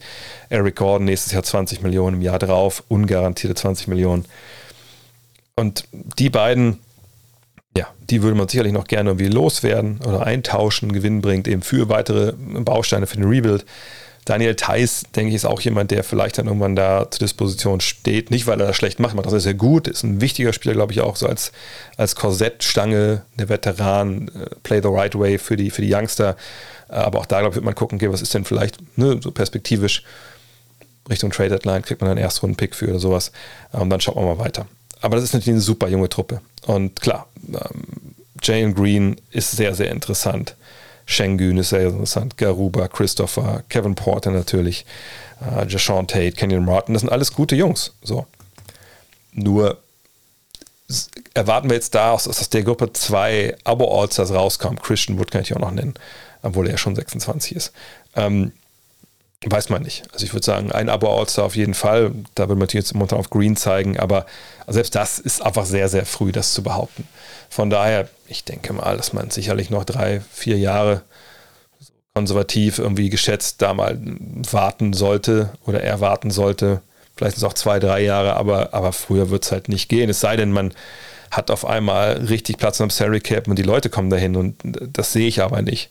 Ähm, selbst wenn jetzt Wall und Gordon gehen nächstes Jahr, dann hat man zwar Platz am Cap, aber wer kommt denn hin zu solchen Youngstern, die unfair sind? Guckt euch Jalen Green mal an. Wenn das jetzt der große Hoffnungsträger ist, dann muss man ganz klar sagen, der braucht sicherlich noch anderthalb, zwei Jahre, bis er wirklich auf dem Niveau ist und man denkt, ey, mit dem macht es Sinn, Basketball zu spielen, wenn man Spiele gewinnen will. Von daher, nee, nee, das wird eine Weile dauern. Klar kann man immer Glück haben, man zieht einen fertigen Superstar an eins, aber ich denke, da gibt es nächstes Jahr auch nicht wirklich einen, der da direkt Tim Duncan-mäßig reinkommt. Die Spieler gibt es ja eigentlich eh nicht mehr, wenn man ehrlich ist, ähm, die dann mit, mit drei, vier Jahren College eigentlich, gesagt, fertig sind, sofort beitragen, sofort All-Stars werden. Ähm, ja, drei, vier Jahre würde ich mich äh, schon. Und da, selbst dann ist es keine Garantie. Dann sind nur die jungen Spieler älter und man erwartet natürlich gewisse Sprünge. Man erwartet, dass man weiterhin Spiele verliert hat und noch andere junge Spieler zugekommen sind. Äh, aber auch das, das kann man nicht, nicht genau timen. Das ist ja das Schöne irgendwo auch. Nascha Heinboy fragt, äh, wenn man Spieler, die viel passen, vergleicht, dann wird oft auf die Assist-to-Turnover-Ratio verwiesen. Ist das nicht total unaussagekräftig? Es gibt doch mehr mögliche Outcomes eines Angriffs als diese beiden. Zum Beispiel der Spieler scoret selbst oder spielt den Pass vor dem Assist. Außerdem passieren Turnover ja auch, wenn man nicht versucht zu passen. Ja. Eine Statistik, die ich auch ehrlich gesagt nicht wirklich viel benutze, denke ich. Also klar, manchmal, wenn man früher, wenn man früher in der Five mal noch diese unsäglichen Ranglisten gemacht haben, da hat man stellenweise dann Point Guards so auch verglichen. Aber Nascha Hein Boy hat hier natürlich vollkommen recht. Das ist eine Statistik, die eventuell natürlich aussagen kann, ja, guck mal, das ist ein guter Passgeber, der wirft den Ball wenig weg.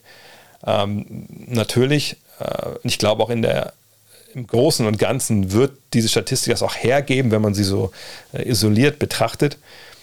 Auf der anderen Seite denke ich auch, dass es jetzt nicht, aber das ist mit allen Statistiken so. Es gibt nicht die eine Statistik, die euch äh, in irgendeinem Sachverhalt irgendwie, irgendwie alles erklärt. Selbst wenn einer 30 Punkte macht, kann mir keiner, also wenn man sagt, ja, er ist ein effizienter Scorer, muss man sagen, naja gut, nee, das, das sagt das nicht aus. Das sagt nur aus, er macht viele Punkte.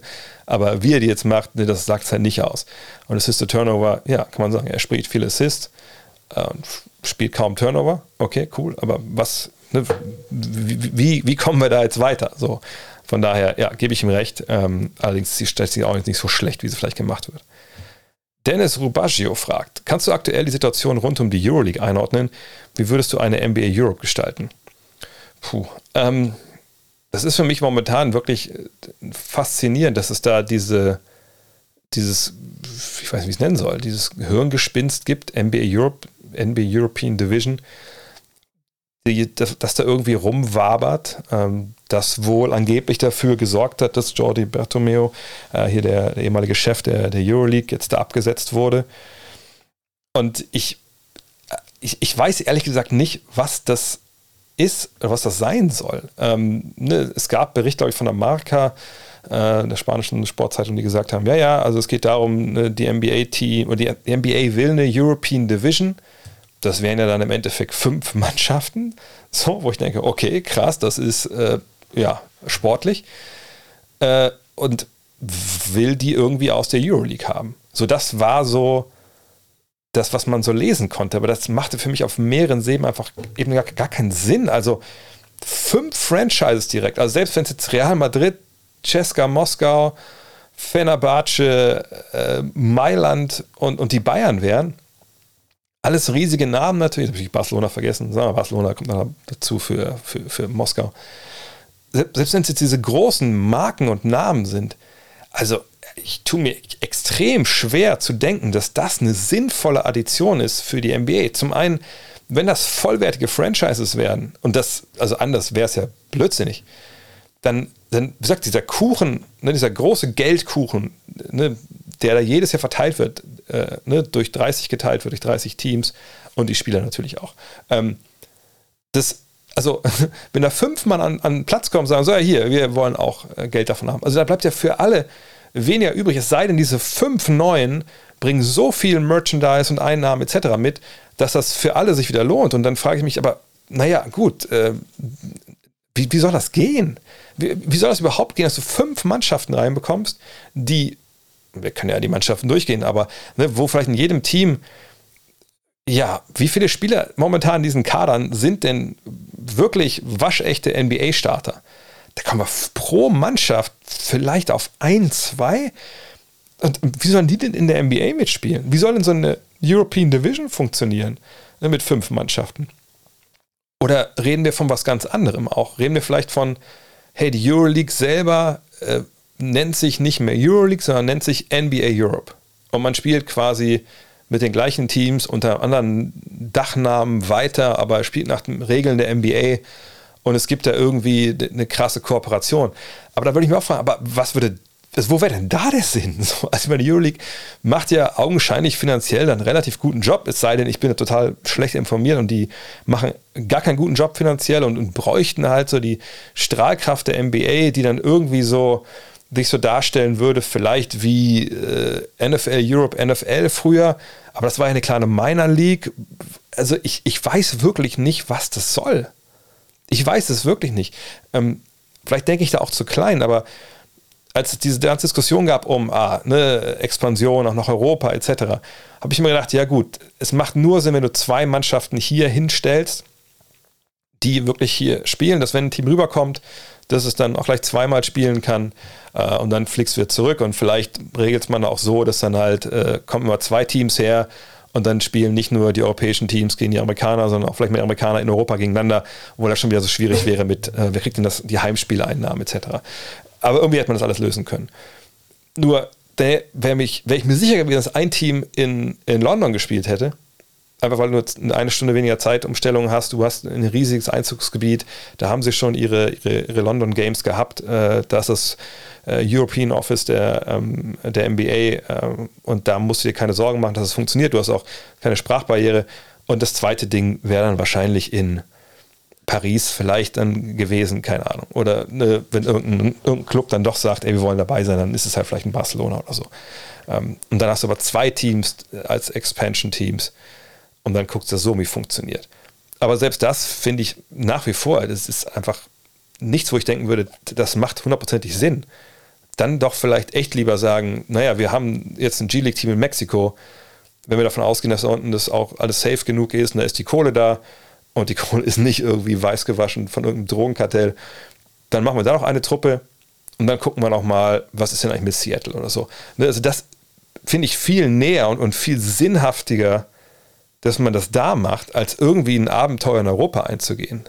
Weil es jetzt auch nicht so ist, dass man irgendwie in Europa Spieler motivieren müsste, wenn sie gut sind, in die NBA zu kommen. Die sind ja selbst motiviert, die sehen das ja. Und die Fans hier, klar, ich meine, für Fans wäre das super. Für, für Leute wie mich wäre es super, wenn ich nach Paris oder London fliegen könnte, um da ein NBA-Spiel zu sehen, live vor Ort mit Leuten zu sprechen, etc. Aber ich, ich, ich weiß einfach nach wie vor nicht, was dahinter steckt. Und ich habe da auch nichts gefunden.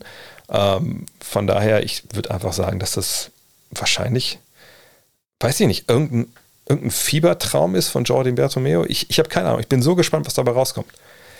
Atzebum fragt, was sind deine liebsten NBA-Nicknames? Gerade auf, auch auf aktuelle Spieler bezogen. Um ein paar meiner Favoriten zu nennen: Davian Off-Night Mitchell, Robert Timelord Williams, Marvin Bad News Barnes oder Rudy The French Rejection Gobert. Also bei Rudy Gobert ist es ja nicht mehr der beste Spitzname, den er hat. Stifle Tower ist für mich ähm, weit vorne, auch international, äh, oder nicht international, sondern äh, historisch gesehen.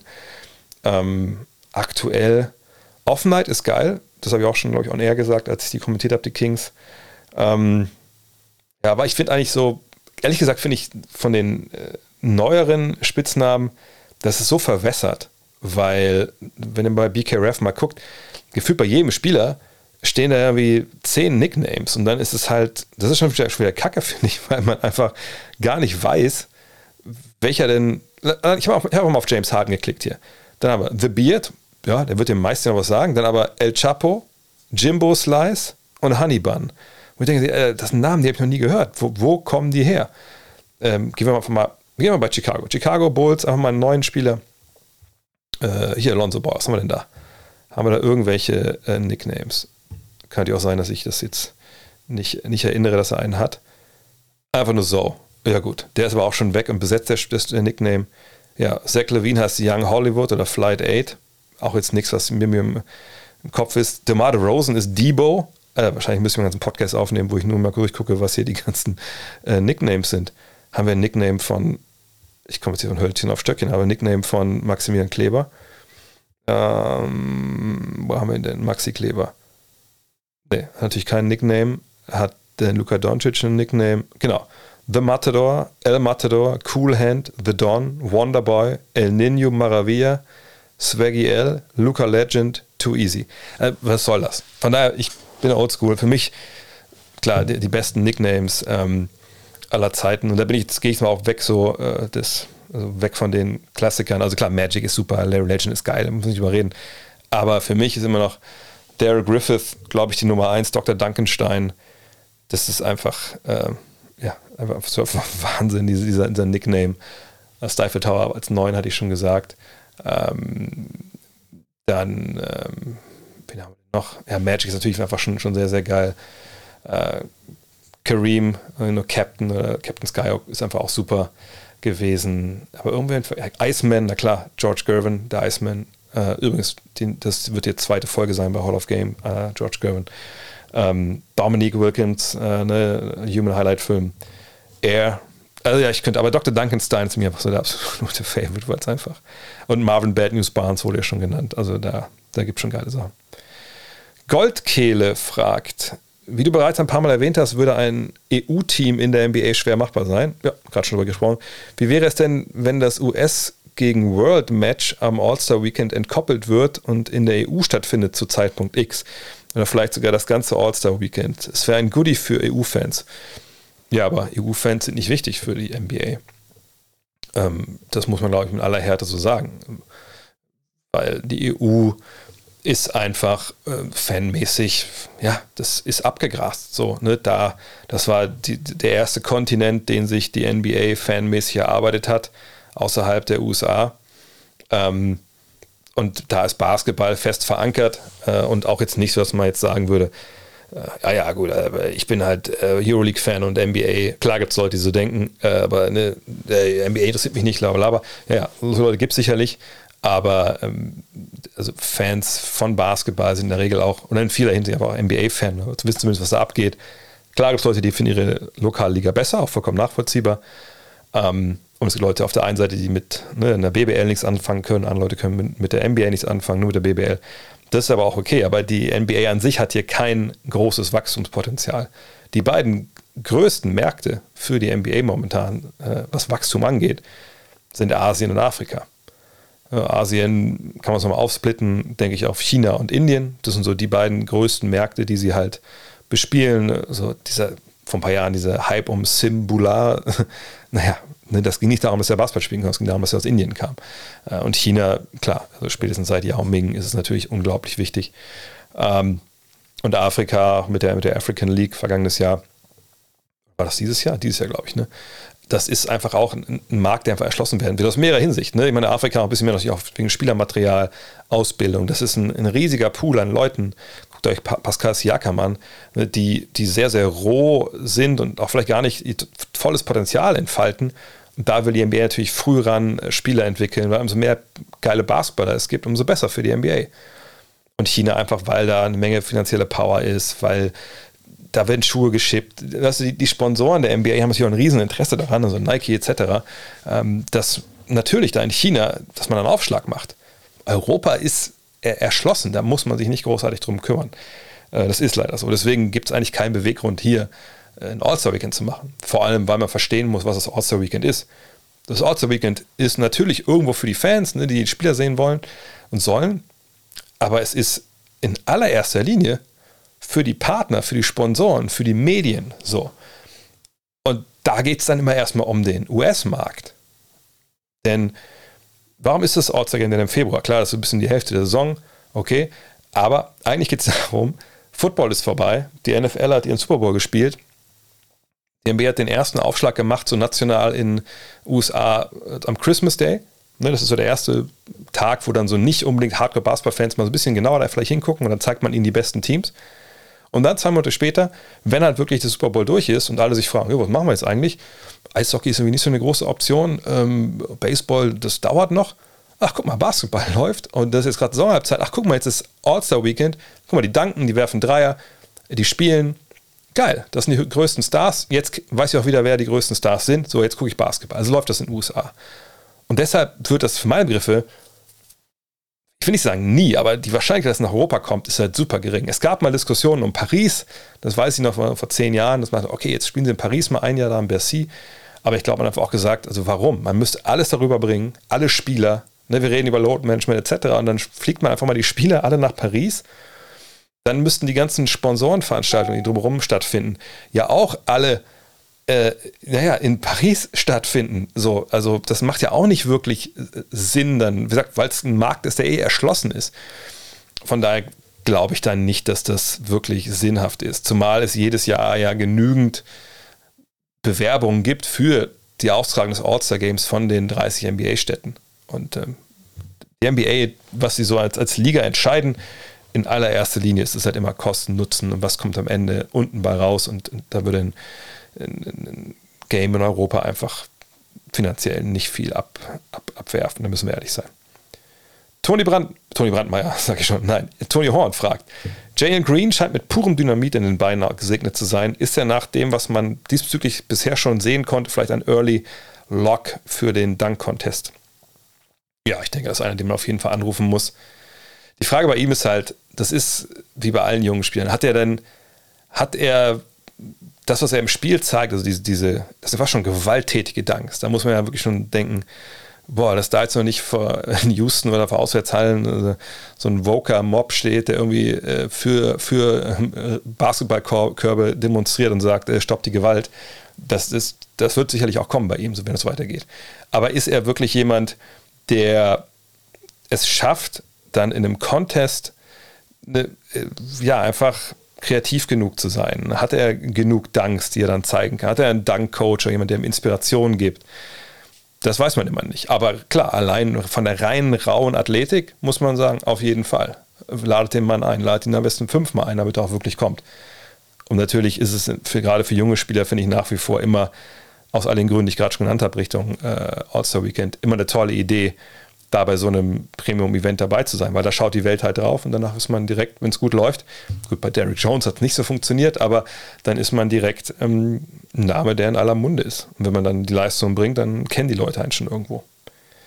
Erik Brandmeier, deswegen Brandmeier, äh, inwiefern unterscheidet sich der Sportjournalismus in den NBA-Städten vor Ort von dem in Deutschland. Ich folge ein paar Journalisten und habe das Gefühl, dass man dort mehr Fan der Mannschaft ist als hier und die journalistische Distanz damit auch geringer ist. Kommt darauf an, was jetzt als Sportjournalist, äh, welche Art des Sportjournalismus du da vor Ort in den USA meinst. Also wenn man jetzt so die Beatwriter sieht, also das sind die Jungs, die halt mit den Teams mitreisen und dann quasi nur darüber schreiben, wie zum Beispiel Chicago Bulls spielen. Und dann sind die halt bei Auswärtsspielen dabei, bei Heimspielen dabei und schreiben dann jeden Tag ihre Artikel dann ist es natürlich schon so, dass da es öfter mal eine gewisse Nähe gibt. Aber das kommt ganz darauf an, wie derjenige Kollege seinen, seinen Beruf versteht. So, da gibt es ja keine, sage ich mal, vertraglichen Bindungen. Also man muss jetzt nicht irgendwie Partner von denen sein, dass man da zu den Spielen gehen kann. Das ist bei den übertragenen lokalen Fernsehstationen natürlich anders. Also wenn ich, was ich, Belly Sports, wie sie da heißen, bin und ich will Spiele von, keine Ahnung, das ist bei den Mavs, ne, bei den Mavs glaube ich Fox, ist ja egal. Also ich will bei den Mavs die Heimspiele übertragen und ich will da vorher eine Show machen in der, in der Halle etc. Dann muss ich mir dieses Übertragungsrechte halt kaufen. Ne, genau wie hierzulande ja auch. Jemand, wenn dann Sport übertragen will, muss man sich die Rechte dafür kaufen, dann kann man da hinfahren und das auch machen. Und das Phänomen, was es da halt gibt, wirklich, das sieht man hier natürlich auch, wenn es einen Rechteinhaber gibt, ja, ist mit Kritik dann nicht weit her. Ne, also dann, natürlich werden noch mal vielleicht mal ein paar Themen angesprochen, die ein bisschen kritischer sind, aber in der Regel weiß man halt, wo das eigene Brot gebuttert ist. Und dann redet man auch von wir. Ne? Und das äh, sieht man natürlich in den USA dann andauernd. Also wie gesagt, ne, dann die Jungs, die dabei Dallas übertragen, natürlich, ne, das sind auch immer oft dann auch die auch ehemalige Spieler von dem jeweiligen Verein etc. Die gehören irgendwie zur Franchise dazu. Die Tages aktuellen Zeitungsschreiber aber nicht. Natürlich, ich habe auch schon gerade in Dallas oft dann, als Eddie Safko noch äh, ne, geschrieben hat für, für eine Zeitung äh, oder Dwayne Price und so. Natürlich sieht man, wie die mit den Leuten umgehen, da auch von, vom PR-Stab und so. Man kennt sich natürlich. So, aber wenn du deinen Job richtig machst und es gibt dann Missstände, dann berichtest du natürlich darüber auch. Werden vielleicht auch mal Sachen dann ein bisschen zur Seite geschoben, das sicherlich auch. Das ist immer auch ein Geben und Nehmen von Informationen und man, man schreibt nicht alles, was man weiß. Das ist einfach so. Aber bei einer Zeitung würde ich schon ganz ähnlich das ähnlich sehen wie hier. Bei Rechteinhabern, ja, ist es eigentlich auch ähnlich wie hier. Nur ist es dann einfach so, dass man schon sagen muss, ähm, dass es da nochmal schlimmer ist, weil, wie gesagt, wenn du übertragender Sender bist, dann gehörst du quasi zur Franchise. Und da ist dann wirklich nichts mehr großartig mit ähm, mit Distanz etc. Da ist dann wirklich, hey, das sind wir und, und wir gehen durch und dann ja, kann man das auch komisch finden, auch zu Recht, weil wir das so natürlich von hier jetzt nicht kennen. Also man kann es am ehesten vergleichen sich mit, mit Bayern München, mit Bayern TV oder BVB TV oder so. Das ist dann schon relativ nah dran an dem, was da die lokalen Fernsehstationen so in der Regel machen. Ja, und was ich jetzt mache, ist, ist Schluss, weil letzte Frage war. Ähm, aber keine Bange, ich werde gleich nochmal einen Post machen ähm, für Fragen, die ihr morgen einreichen könnt. Vielen, vielen Dank fürs Zuhören. Sorry, dass es diese Woche so, so wild war. Wenn ihr Hall of Game noch hören wollt, gibt es mittlerweile eigentlich überall. Vielleicht müsst ihr Hall of Game André Vogt eingeben, weil, will ich ehrlich sagen, wir haben vorher nicht gecheckt, ob es so einen Podcast gibt, der so heißt. Und es gibt so ein paar Podcast-Leichen, die nicht mehr bespielt werden, die so heißen, aber äh, oder Hall of Game Iverson eingeben, kommt er dahin, gibt es ja eigentlich auch in allen, allen guten äh, Podcatchern. Ja, und ansonsten bleibt mir nur noch mal gesagt, mehr Culpa zu sagen und vielleicht noch ein Hinweis zum Abschluss gutnextmag.de. Wir haben es jetzt geschafft. Wir haben einen Porto-Partner gefunden äh, für Österreich, Schweiz, Rest der Welt. Also wenn ihr noch Gutnext Magazine äh, die Abos ordern wollt, das geht ab bis 15.12. geht das noch auf gutnextmag.de. Es geht auch noch auf Startnext, aber da gehen dann Gebühren ab. Von daher, wenn ihr das noch holen wollt, wir haben gestern den 3000. Abonnenten äh, empfangen dürfen, äh, virtuell. Äh, vielen, vielen Dank dafür ich hoffe auch, dass wir nächste Woche auch dann so die äh, Ausgabe 1 mal so umreißen können, thematisch, dass danach vielleicht schon, dass ihr auch einzelne Ausgaben dann bestellen könnt. Aber Abos, ne, europäisches Ausland, ist auch geklärt, könnt ihr rangehen. Euch ein grandioses Wochenende. Morgen melde ich mich wieder. Bis dann, euer André. Hello. Look at this.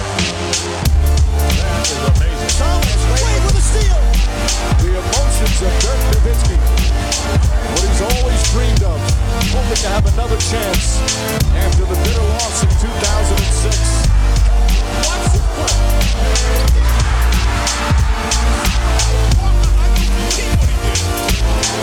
That is amazing.